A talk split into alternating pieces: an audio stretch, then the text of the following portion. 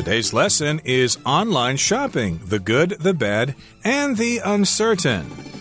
Hi, everybody. My name is Roger. And my name is Candice. And today we're going to continue talking about online shopping. That means buying things through the internet, through various platforms. You can have food sent to your house, you can order clothes or other goods or products and have them sent to your house.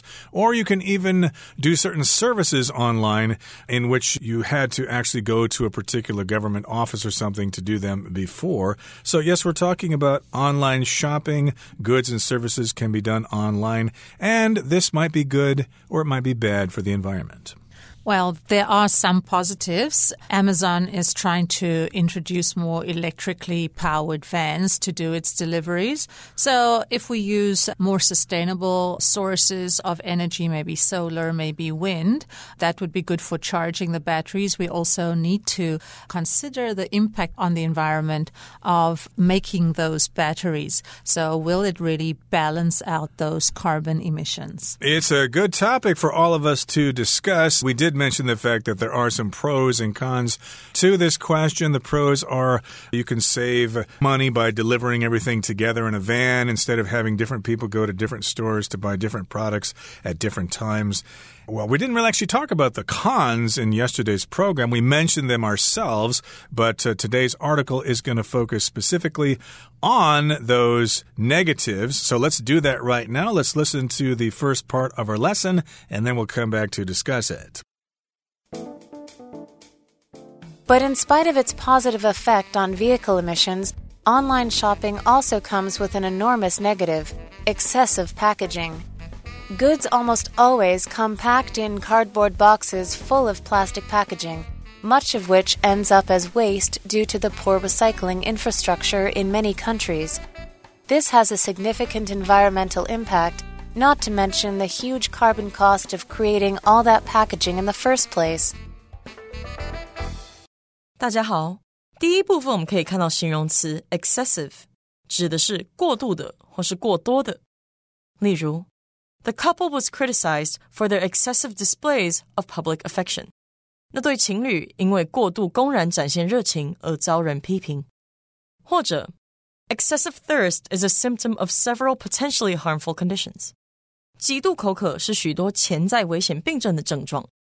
接下来我们看到动词 recycle。 它的意思是回收利用。举例来说，Most cities today have laws about recycling glass, metal, paper, and plastic。大多数城市现今都有关于回收玻璃、金属、纸张和塑胶的法律。又或者说，For Earth Day, I helped my school find a better way to recycle old textbooks。为了世界地球日，我帮学校找出一个更好回收旧课本的方式。再来，我们看到片语 not to mention 指的是更不用说或是遑论。我们可以说，The food at this restaurant is absolutely delicious, not to mention healthy。这间餐厅的食物十分美味，更别说有益健康了。也可以说，The hotel has a huge pool, an excellent gym, and three great restaurants, not to mention the luxurious rooms。这间旅馆有个很大的泳池，很棒的健身房，三间很好的餐厅，更别提豪华的房间。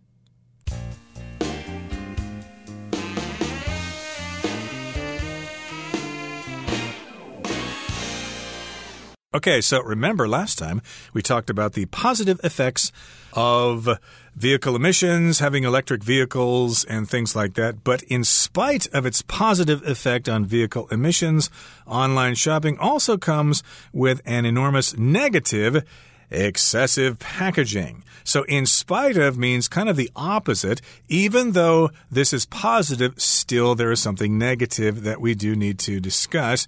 We're talking about the positive effect on vehicle emissions. Even though we have that, still online shopping has a big problem. It's an enormous problem. It's a huge problem.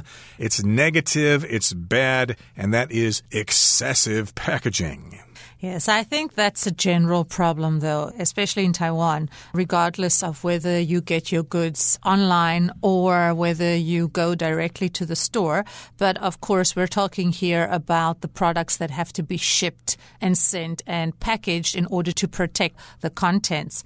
So excessive just means that the packaging is too much. So in my opinion, there's really too much packaging on a lot of things, even if it doesn't get shipped via a van via Amazon. Exactly. So, of course, if you go eat in a restaurant, you will be served the food on plates and your drinks will be in actual glasses. But if you order things delivered, they'll send it in those containers that are generally non recyclable, I should say. I think a lot of people think they are recyclable, but I have a feeling that those cardboard containers just go straight into the incinerator. They make little or no effort to recycle those. So, of course, we have excessive packaging, just too much of it and goods almost always come packed in cardboard boxes full of plastic packaging, much of which ends up as waste due to the poor recycling infrastructure in many countries. So, of course, when you buy food to go or when you have it delivered, it will come in those cardboard boxes. Cardboard is just simply thicker paper. Yeah, it's got several layers and it's made from pulp. So, of course, pulp comes from trees. So, those are just those big brown boxes that you usually find in most supermarkets or when you get things delivered because they're quite sturdy and strong. So, most of your products or things that you buy are likely to be protected because the box is quite thick. And of course, we've got plastic packaging as well, and all of that will end up as waste because of poor recycling infrastructure in many countries. Recycling is when you reuse products or reproduce them or repurpose them so that you can use them again. An example of recycling would be old magazines and old books. They take them and they crush them up and they make new pulp for them and print new magazines and books on that recycled paper paper.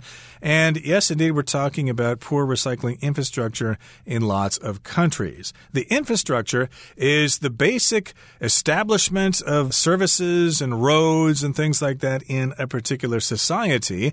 So, of course, here in Taiwan, the infrastructure was largely constructed during the Japanese era with lots of roads into the mountains built during that time.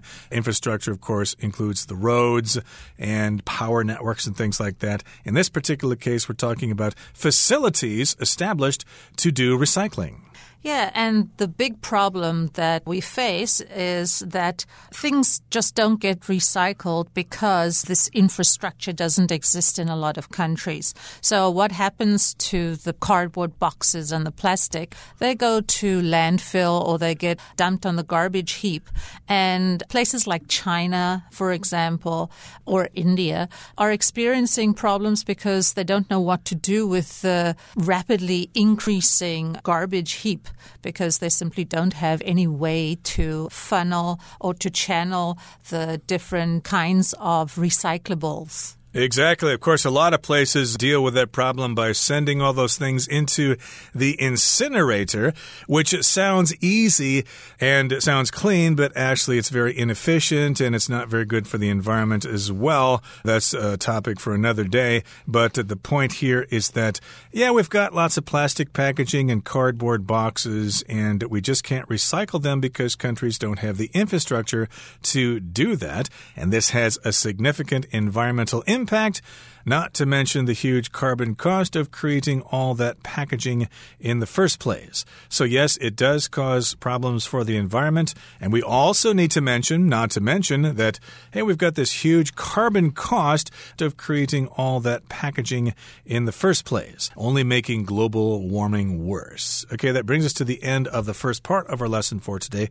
Let's move on now to the second part. We'll listen first. Among the worst contributors to this waste are online food delivery platforms, which, along with online retail platforms, exploded in popularity during the pandemic. In 2021, over 1.6 billion people used some kind of online food delivery service, with most of those deliveries arriving in single use packaging. 第二部分我们看到名词 contributor 指的是促成因素、 贡献者或是捐款人。举例来说，Nowadays, obesity is a main contributor to health problems. 肥胖症是现今一个主要促成健康问题的因素。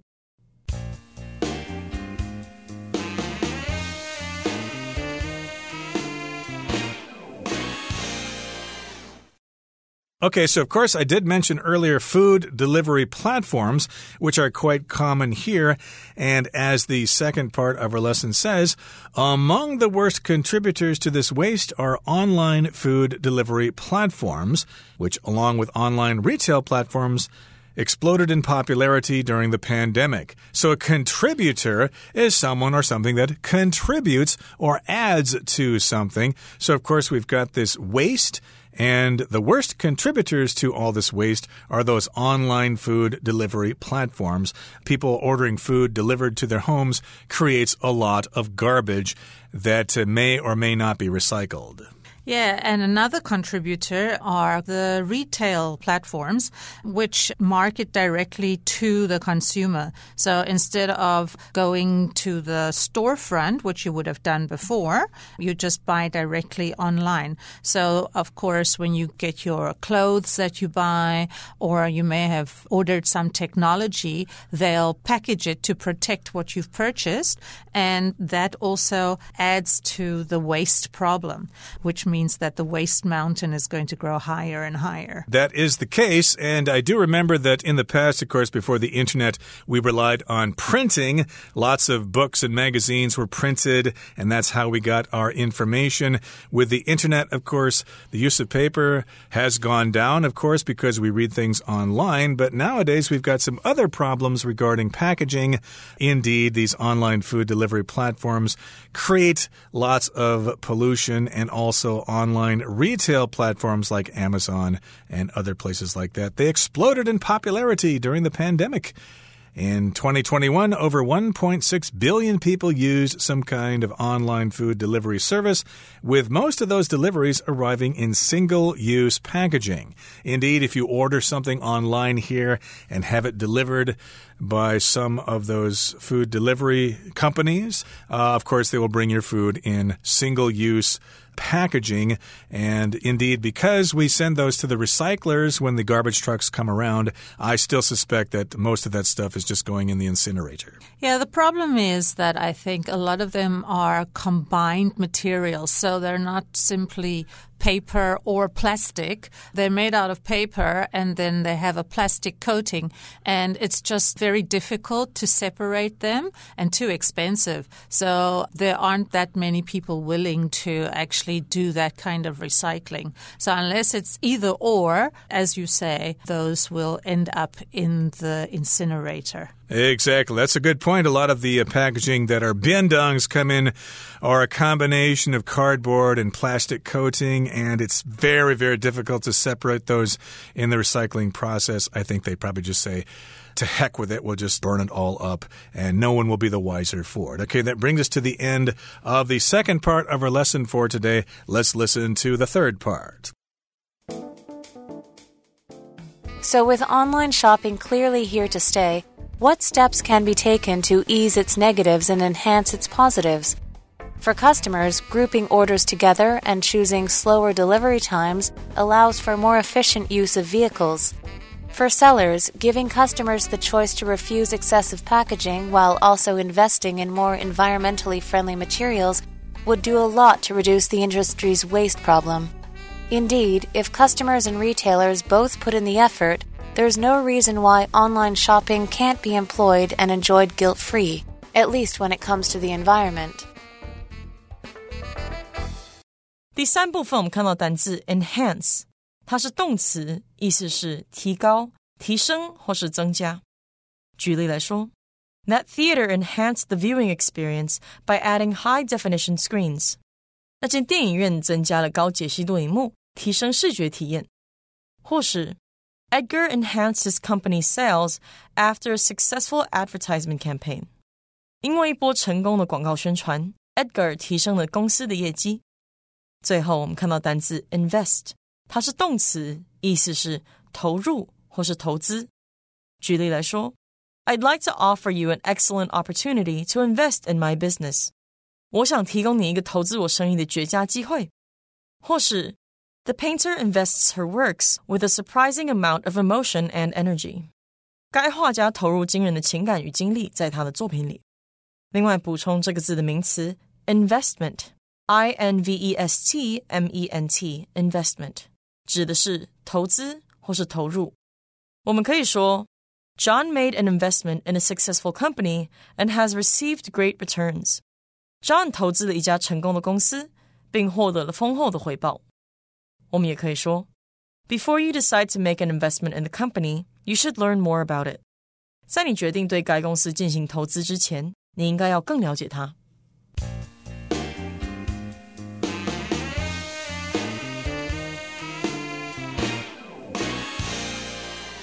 Okay, so online shopping, of course, is clearly here to stay. It has already established itself. We all depend on it. We're used to it.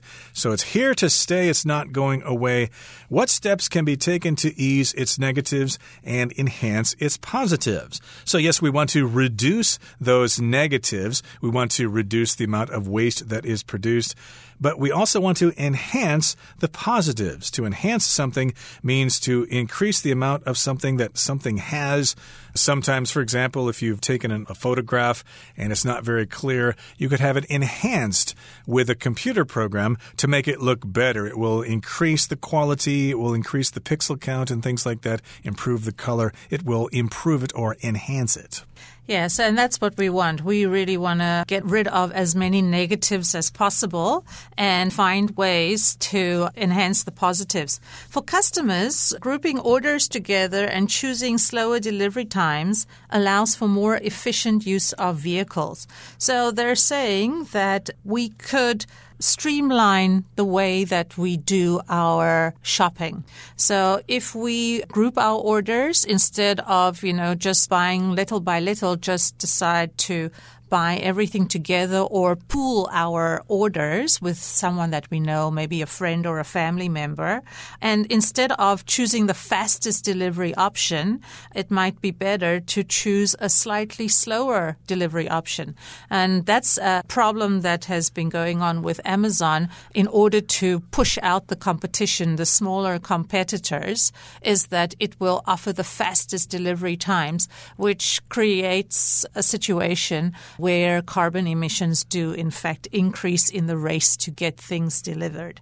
So they say a good way to reduce emissions is also to choose a slower delivery time where possible, and that will allow for more efficient use of vehicles. Yep, group those orders together, have everything shipped when everything's available instead of shipping them when they become available. I remember Amazon does give you that option. You can choose to have them sent sent all in one order or to have them sent individually as they become available. And for sellers, giving customers the choice to refuse excessive packaging while also investing in more environmentally friendly materials would do a lot to reduce the industry's waste problems. So, again, we're talking about sellers, people who sell products online. You could give them the choice to refuse excessive packaging okay, which means that they can actually make the decision not to use so much packaging and figure out a way to use less packaging, but they would also invest in more environmentally friendly materials, maybe biodegradable materials that won't end up in a landfill or end up in an incinerator.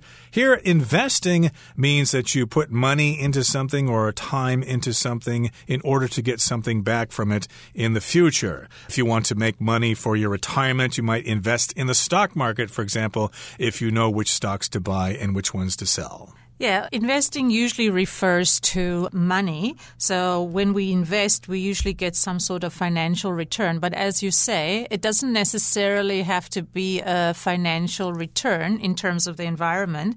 It means that we can get other returns like the satisfaction of reducing waste or increasing sales even by making these prudent investments. And for the customers, the customers will also benefit because they'll have have the choice to refuse excess packaging, actively refuse excessive packaging, which means that they'll also be doing something to help the environment. Okay, and the next sentence says, indeed, or for sure, if customers and retailers both put in the effort, if they both try, there's no reason why online shopping can't be employed or can't be used and enjoyed guilt free. It should be possible for us to enjoy those services without feeling guilty. Boy, that order is going to destroy the environment. It's going to melt the polar ice caps. Gee, I'm so selfish. So, at least when it comes to the environment, we can both make a contribution. Both retailers and sellers can try to save the world. Okay, that brings us to the end of our discussion for today.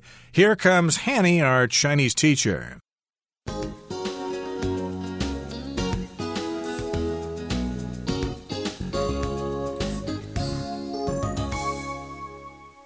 各位同学，大家好，我是 Hanny。我们来看今天的文法重点。课文最后一句提到，如果消费者跟零售商都付出努力。There's no reason why online shopping can't be employed and enjoyed guilt free, at least when it comes to the environment. 就没有理由不能使用线上购物并毫无罪恶感的享受，至少在环境方面是如此。好，这边他用到句型 There is no reason why 主词，然后加上一个否定助动词，再加动词。 这样的句型是表达说没有理由什么什么不能怎么样。那这个句型是用双重否定来强调肯定的意思，而 why 在这边是关系副词，用来引导形容词子句修饰前方的先行词 reason。好，举例来说，If you believe in yourself。There's no reason why you can't succeed。如果你相信自己，就没有理由不能成功。好，另外课文有用到 guilt free。guilt 是名词，它有内疚啊、罪恶、罪恶感的意思。那么字尾 free 它是表达无什么什么的。免于什么什么的，我们用连字号把这两个部分结合在一起，guilt free 可以表达没有罪恶感的。好，那也补充一下，free 这个字尾常常接在名词后面来构成复合形容词或副词，像 fat free 是不含脂肪的，gluten free 无麸质的，还有 hands free 表示免用手的、免手持的。Cruelty-free 则可以表达零残忍的或是无不人道动物实验，还有 smoke-free 是无烟禁烟的意思，不是让人免费吸烟哦。好，我们接着再看到课文最后，它用到 at least when it comes to the environment 来表达至少在环境方面是如此。好，那它用到 when it comes to 就是表达提到点点点就什么什么而论，谈到什么什么。这个片语通常会用来引导一个话题，去带出跟主题相关的资讯。那其中的 to 是介系词，所以后面必须接名词或动名词。当我们用 when it comes to 加上名词或动名词这部分啊，你可以把它摆在句中，或是摆在句首。好，那来看两个例句哦。When it comes to music。Ryan seems to know everything。讲到音乐，Ryan 似乎什么都懂。这时候，when it comes to 是摆在前面。好，It's important to know your limits when it comes to swimming。说到游泳。 知道自己的极限在哪是很重要的。那这时候 when it comes to 是摆在后面喽。好，顺便补充一下，speaking of 这个片语介系词呢，是用来引出跟前文相关的其他话题，去表达说提到什么什么，说到什么什么。那后面是接名词或动名词。假设朋友刚好有聊到食物，那这个话题突然让你想起对面开的一家新餐厅，这时候你就可以说，speaking of food。There's a newly opened restaurant across the street。哎，说到食物，对面有一家新开的餐厅。哎，好，那么以上见重点整理，我们回顾今天单字吧。Excessive. The cat was put on a diet due to its habit of eating excessive amounts of food. Recycle. Hank collected and recycled bottles and cans to make some extra money. Infrastructure. The city's poor infrastructure care resulted in broken water pipes and damaged roads. Contributor Air pollution is seen as a likely contributor to health problems affecting urban children. Retail The stores sold some products for more than the manufacturer's suggested retail price. Enhance The addition of a little salt really enhanced the flavor of the fish. Invest The business plans to invest in more advertising to better market its products.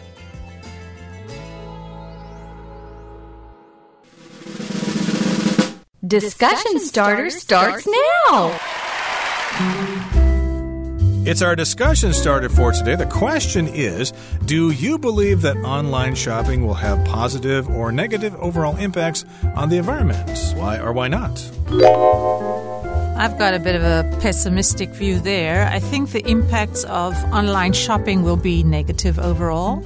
Over time, it will result in larger landfills, especially with single use plastic, and the carbon emissions from deliveries and producing the packaging will have a long lasting effect on the climate. Well, I have to be optimistic here. I think online shopping will have a positive overall impact on the environment because eventually we'll figure out ways to produce packaging that is biodegradable and we'll be able to ship things in vehicles that do not harm the environment.